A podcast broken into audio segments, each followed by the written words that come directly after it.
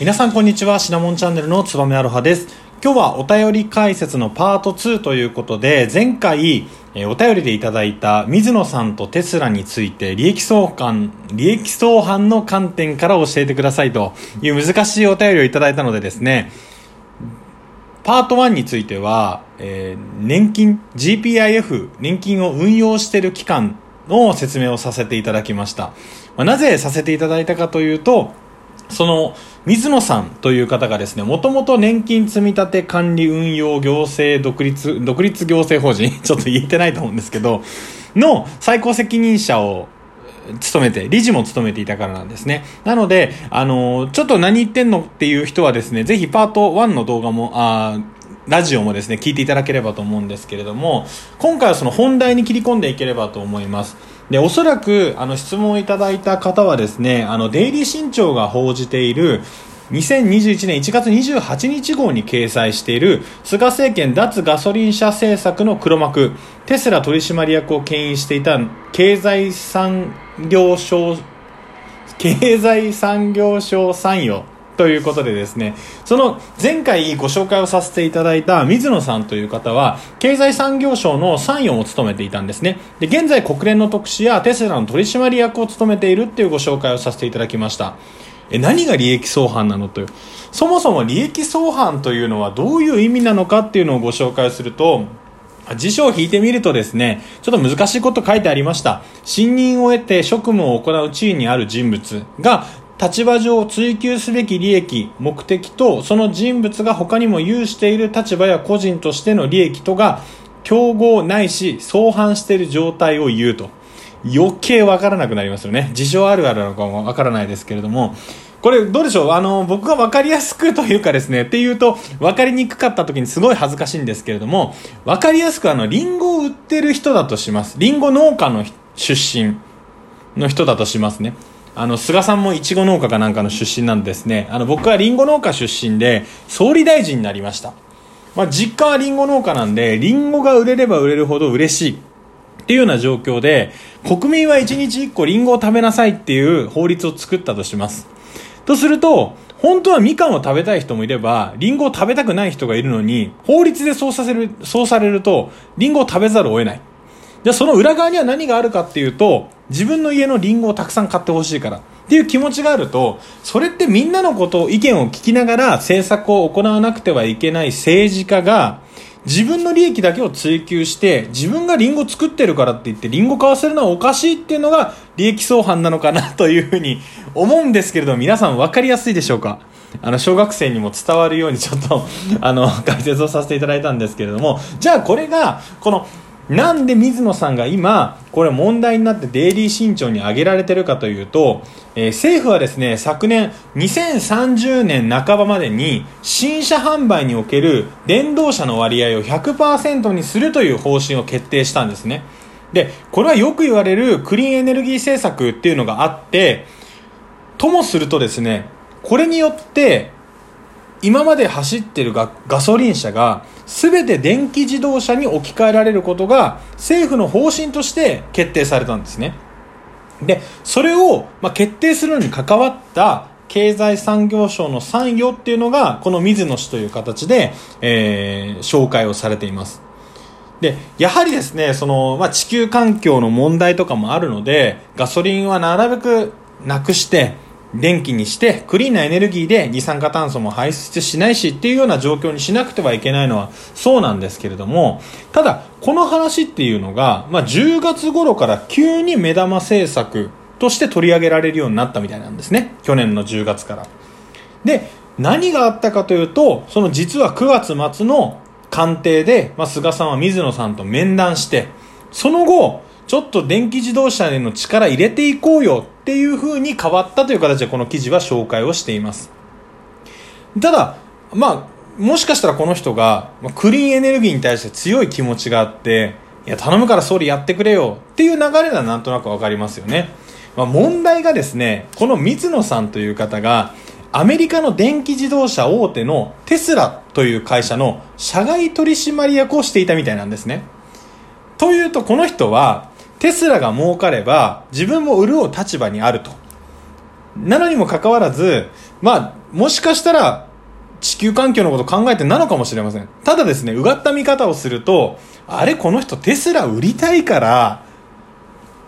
電気自動車化しましょうよってそれを官邸に、官邸っていうのは菅総理たちに言ってるんじゃないかというのがこの利益相反の記事の内容なのかなというふうに思います。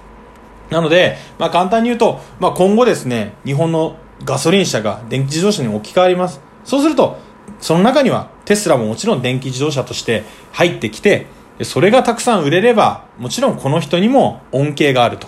いうようなですね、からくりがあるんですね。まあ、果たして、えー、その真意はっていうのはあるとは思うんですけれども、まあ、皆さんどう捉えるかにもよると思います。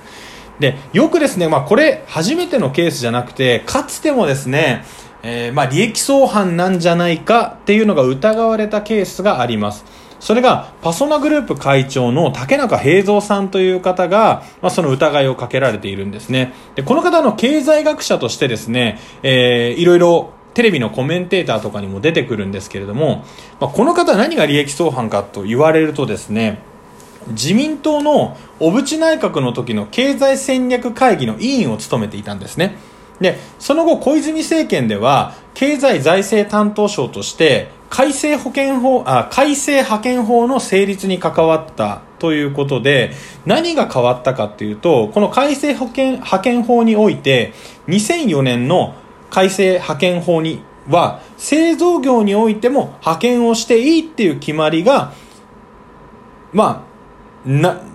こう施行されたんですね。製造業においても派遣をしてもいいですよと。今まで製造業っていうのは派遣勤務は禁止だったみたいなんですね。ただその後派遣をしていいですよと。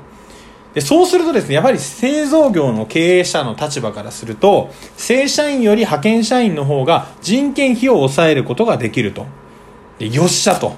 じゃあ、今いる正社員の首を切ってとか、なるべく正社員を採用しないで、まあ派遣の人たちに働いてもらおう。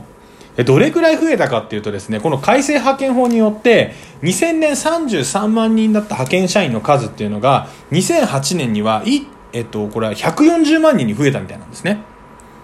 なので、そうなると、えっと、4倍、5倍弱ですね、その、派遣する人が増えたと。派遣で働く人たちが増えたっていうのは結果になってるんですけれども、まあもしかしたらこれは、竹中さんは、いろんな働く形を派遣でもいいけど、正社員が、よりかは派遣がいいっていう人ももちろん中にはいると思います。自由な働き方したいとか、一つの会社にとどまりたくないっていう人は派遣の方がいいかもしれません。また、まあ、この竹中さんは、えー、その、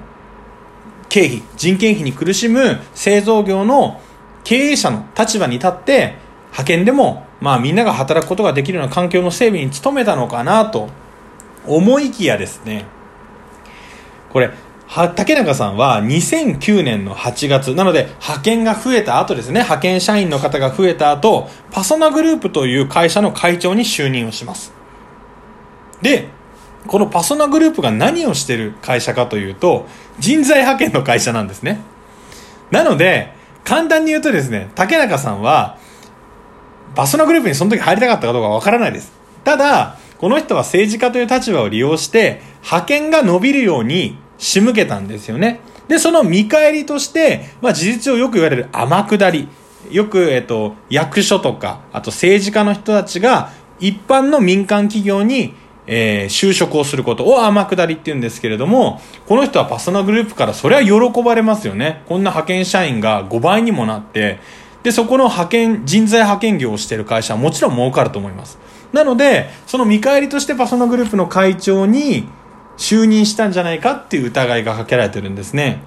で、この竹中平蔵さんという方はですね、非常にユニークな方で、まあ、パッと見ですね、すごい、こう、経済のことを語る、いいおっちゃんなんですけれども、調べてみると、いろいろ怪しいことが多くあります。で、これ2000年代の話ですけれども、2010年代になっても、あとは、えー、直近で言うと森友加計学園、安倍首相が、前安倍首相がですね、え、疑いをかけられた問題とか、今回の、例えば定額給付金の問題であったり、コロナ対策に関わるとこにも、ちょっとこの竹中平蔵さんが噛んでるらしく、なんか中抜きしてるんじゃないか。中抜きっていうのは、例えば A から B っていう会社にお金が通常支払われればいいものを C っていう会社を介在させてお金の流れを作ることによって余分にですね、経費を取らせるっていうやり方になるんですが、ちょっとこの人怪しいです。僕も個人的には怪しいなと思って、いつかこの記事取り上げたいなと思ってたんですけど、せっかくその利益相反の、まあ、話が出たので、ご紹介をさせていただきましたけれども、